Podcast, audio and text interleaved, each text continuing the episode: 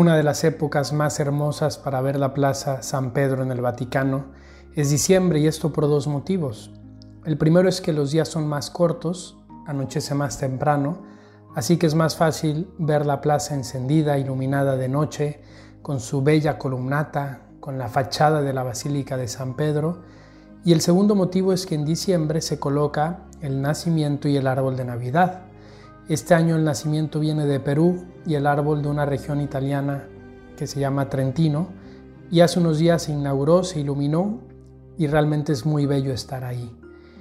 Y junto a este hermoso nacimiento, este hermoso pesebre, otra iniciativa es la de los 100 pesebres que se colocan debajo de la columnata.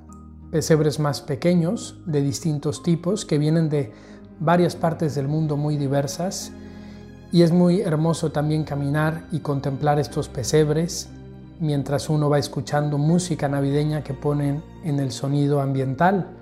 Los que más me han llamado la atención este año fueron uno de chocolate que hasta olía bastante, otro hecho con accesorios de relojes, uno hecho en la parte delantera de un camión público y también uno que está hecho dentro de un extintor de fuego, de un extintor de los bomberos. Y ahora que veía estos pesebres, me venía mucho a la mente una frase del Papa que dice que el hermoso signo del pesebre, tan estimado por el pueblo cristiano, causa siempre asombro y admiración. Y yo me preguntaba, ¿qué es lo que nos hace asombrarnos? ¿Qué es lo que nos causa tanta admiración en un pesebre? Y creo que la respuesta es muy sencilla. A través del pesebre vemos la ternura de Dios. Gracias al pesebre vemos cómo ese Dios tan grande, tan omnipotente, que ha sido creador del cielo y de la tierra, no ha querido quedarse en las alturas, no ha querido quedarse lejos de nosotros en el cielo como un juez que está ahí para castigarnos. En el pesebre vemos a un Dios que nos ama tanto que ha querido bajar al mundo para estar con nosotros, que ha querido estar en medio de nuestras realidades de todos los días. Un Dios que nos ama tanto que se ha hecho uno de nosotros. En Jesús, el Padre nos ha dado un hermano que viene a buscarnos cuando estamos desorientados, cuando estamos perdidos sin rumbo. Un amigo fiel que está cerca de nosotros. Nos ha dado a su Hijo que nos perdona y nos levanta del pecado. Por eso el Papa Francisco dice que Belén es como un evangelio vivo que surge de las páginas de la Sagrada Escritura.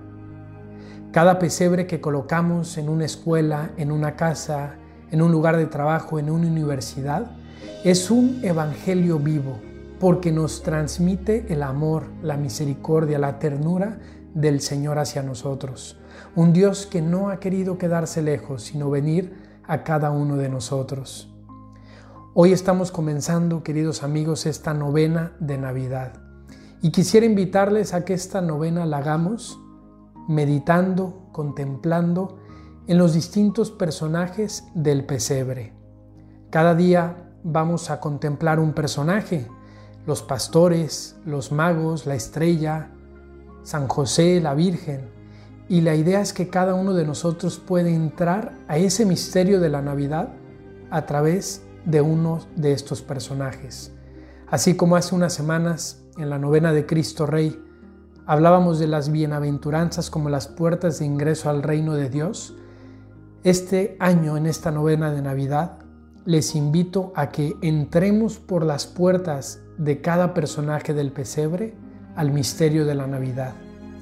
Les invito a que sea una novena que no solo se limite a escuchar estos audios, sino que sobre todo sea una novena que vayamos viviendo en oración, que vayamos pidiendo a Dios que prepare nuestro corazón para abrirlo y que el niño Jesús pueda entrar en él en esta Navidad.